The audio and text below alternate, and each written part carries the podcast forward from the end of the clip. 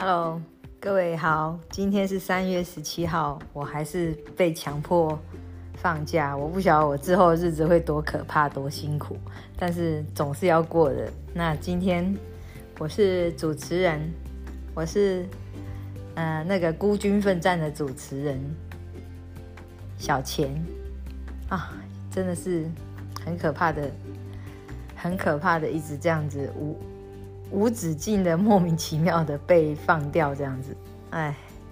没办法，资深员工总是会有这样子的福利跟义务，这样子要做这样的事情。那今天要跟大家分享的是，我昨天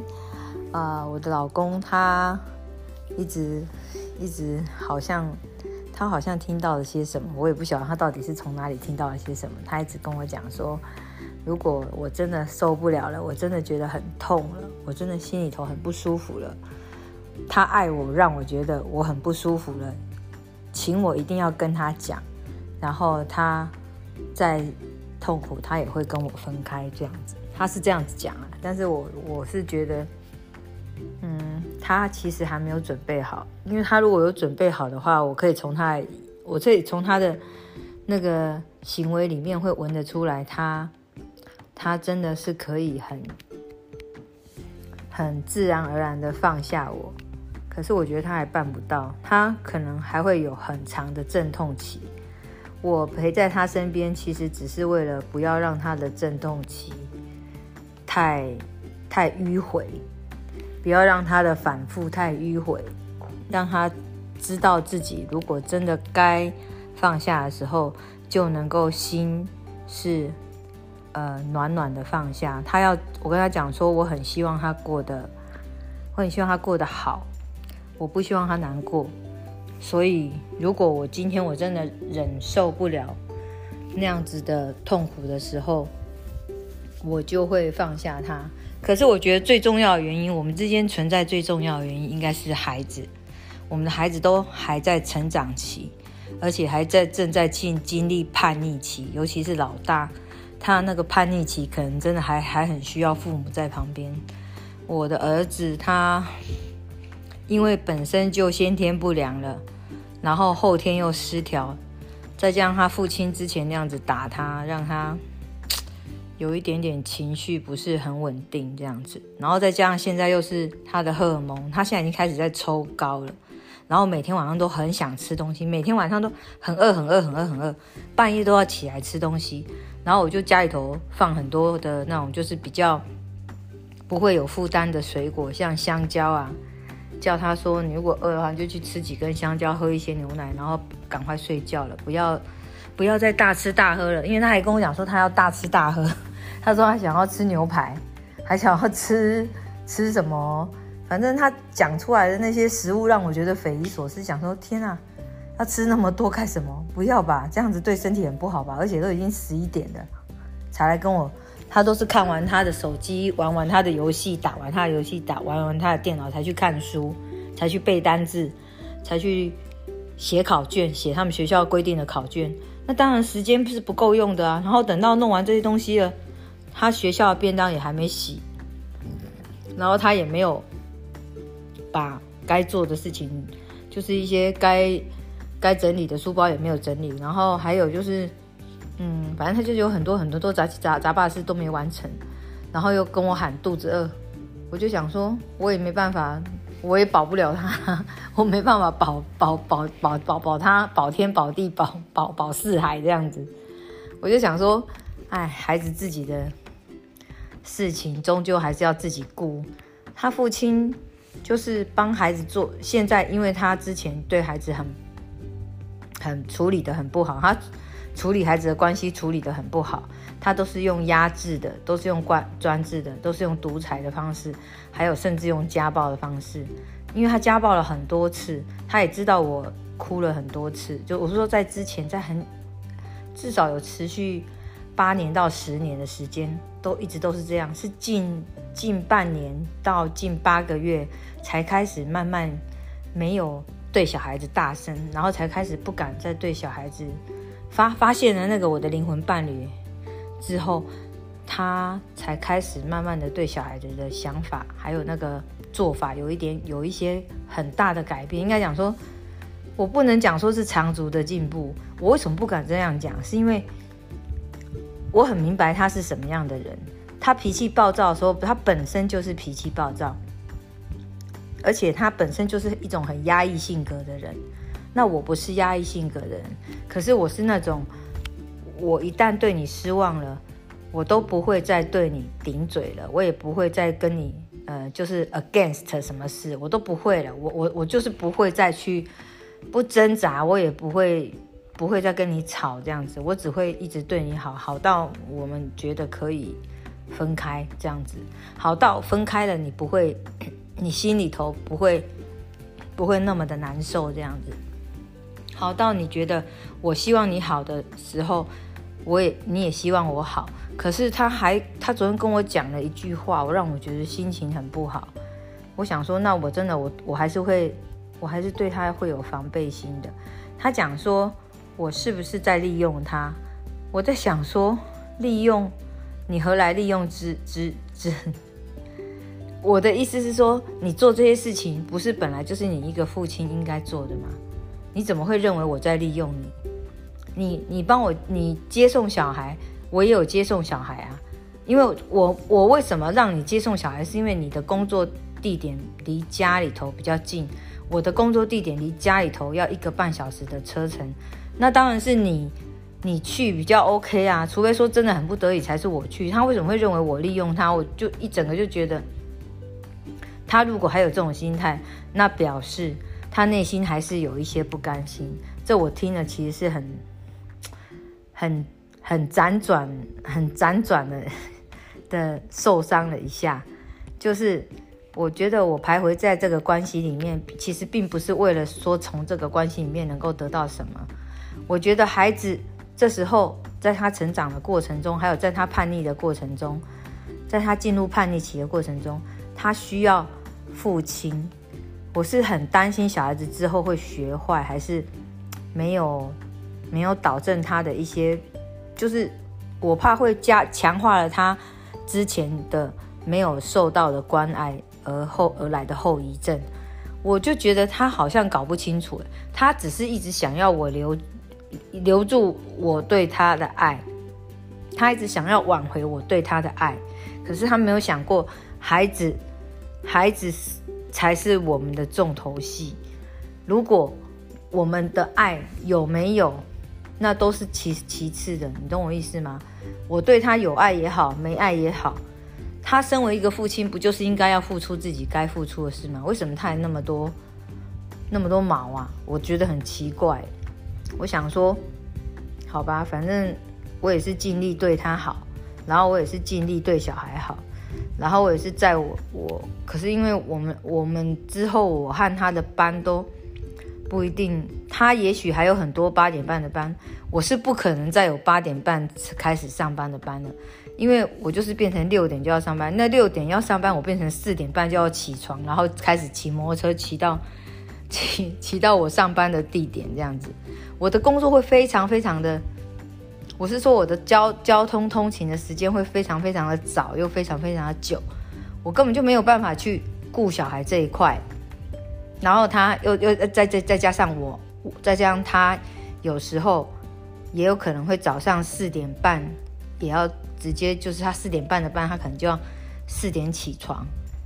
他说他们现在也有这种四点半的班，那他四点也就要起床了。那这下子不就是很精彩了吗？我们不就是要互相要配合，为了这个家吗？你懂我意思吗？我觉得爱不爱是另一件事情，另一个层，另一个另一个向度的事情，根本跟我们照顾小孩是完全没关系。他又却却又说我在利用他，我想说这这这到底是谁在利用谁啊？今天整个家是，其实是我在百分之百分之七十是我在撑的。整个家百分之七十是我在撑他，如果充其量他有在对他有在对小孩好的话，他只有三件事情。第一个就是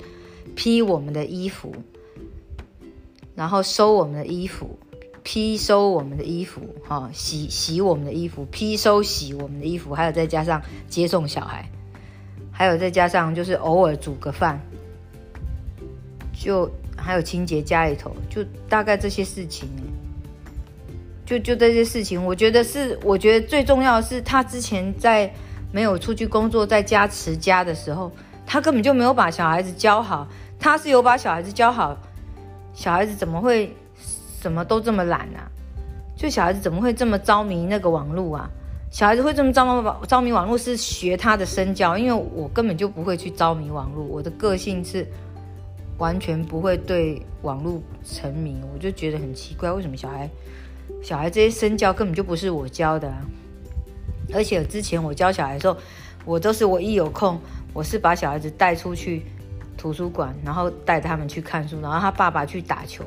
我就觉得我很可怜，因为都是我在带小孩子去图书馆看书，然后小孩子想要出去图书馆外面的那个叫做什么，呃，游乐器材啊，那种溜滑梯啊，还有什么单杠啊，还有一大堆呃什么。就是走路的那种脚脚抬脚的那种那种玩具啊，或是转身的那种玩具啊，摇摇转身的玩具，或是跷跷板，是我小孩是我带小孩子出去，然后他一个人他去，就让他我们一块到他朋友多的地方，他去旁边那边，他去那边打球，我带小孩子再分道扬镳去图书馆，然后我还要顾孩子的安全，这样子把另外一个呃比较近的老大他。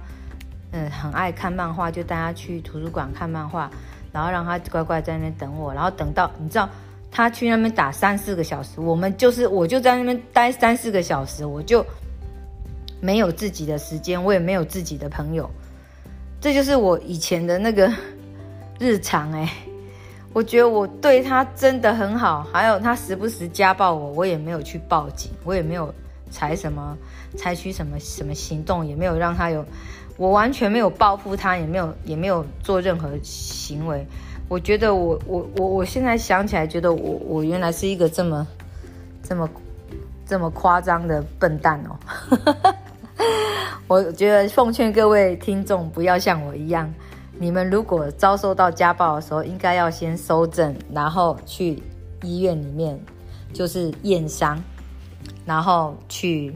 警察局备案这样子。这样才是对的。然后，如果真的去警察局觉得太丢脸，你就打电话去社工，或是去打家暴专线一一三，告诉他你的状况，然后社工就会跟你先电话访访谈，然后再来做记录之类的。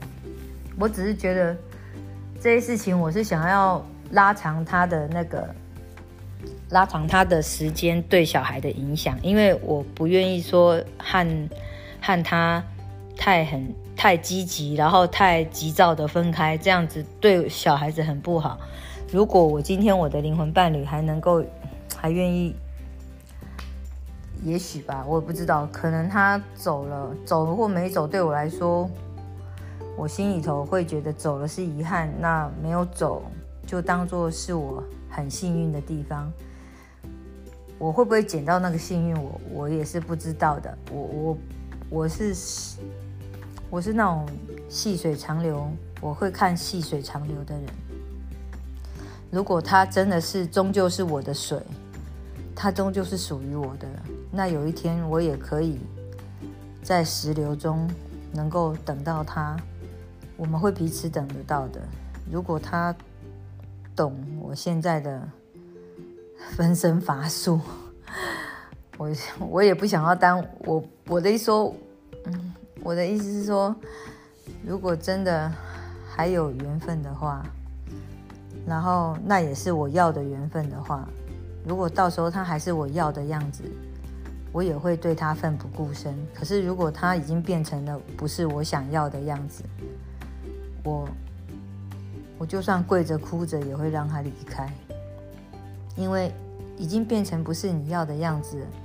你你心里头留下的那份灵魂的美好。只是当时，当时已惘然的那一份美好，那你也不能够跟老天爷强求什么，因为已经发生质变的一个灵魂，你根本不可能再去再去求他回回到原来的样子。所以，嗯，各位亲爱的听众，我我也能，我也必须要告诉你们，有许多有许多的无奈也是。也真的是我们人生很多不同阶段里面，我们自己本身想要强求时也无法强求的事情，也不必真的很刻意的让自己那么的那么的勉强了，让自己过得开心点、好一点，然后稳稳的走在自己的人生道路上，该尽的责任不要只尽一半。像我对小孩的责任，我觉得很重要。然后，因为小孩的部分，小孩子以后他如果不好，或者小孩子遇到挫折，或是小孩子因为你没有教好而遭遇到许多更多，本来他遭遇到的挫折只有百分之二十，结果你你的教法还有你对他的态度，让他逃，让他让他呃让他遇到了更不好的事情，然后。增加他的挫折度，在他的人生里面又多增加了百分之四十，那你真的会很心痛啊！因为他整个整个人生都在应付他的挫折就好，他完全没有办法去把自己自己经营的很好，完全没办法用用自己的能力把自己经营好。他反而因为遇到那些挫折，而让他的人生疲于奔命去应付那些挫折，去解决那些挫折，还有去处理那些挫折，你可能会。你日后看了，就算你即将合眼，你也会很心疼你的孩子。毕竟，毕竟他的很多的，他他的很多的遭遇还有事情，都是来自于你，你，你是你是始作俑者，因为我把他生出来，还有我中间让他遭受父亲的家暴，我没有办法去保护他的时候。然后我也深受其其害的时候，我会觉得还蛮难受的。但是既然现在已经走到现在这种地步了，我觉得我们还是可以，我们还是可以做任何补救的，补救的能够补救的地方就应该要去尽量去补救，然后能够忍耐的地方就要尽量去忍耐。我我的功课我有分先后的，我遇到灵魂伴侣在后。所以我必须要先把小孩的部分，等到小孩成长的、成长的够成熟了、够强大了，他也够明白了，他很多事情就是说，之后他如果遇到挫折，他也愿意跟我去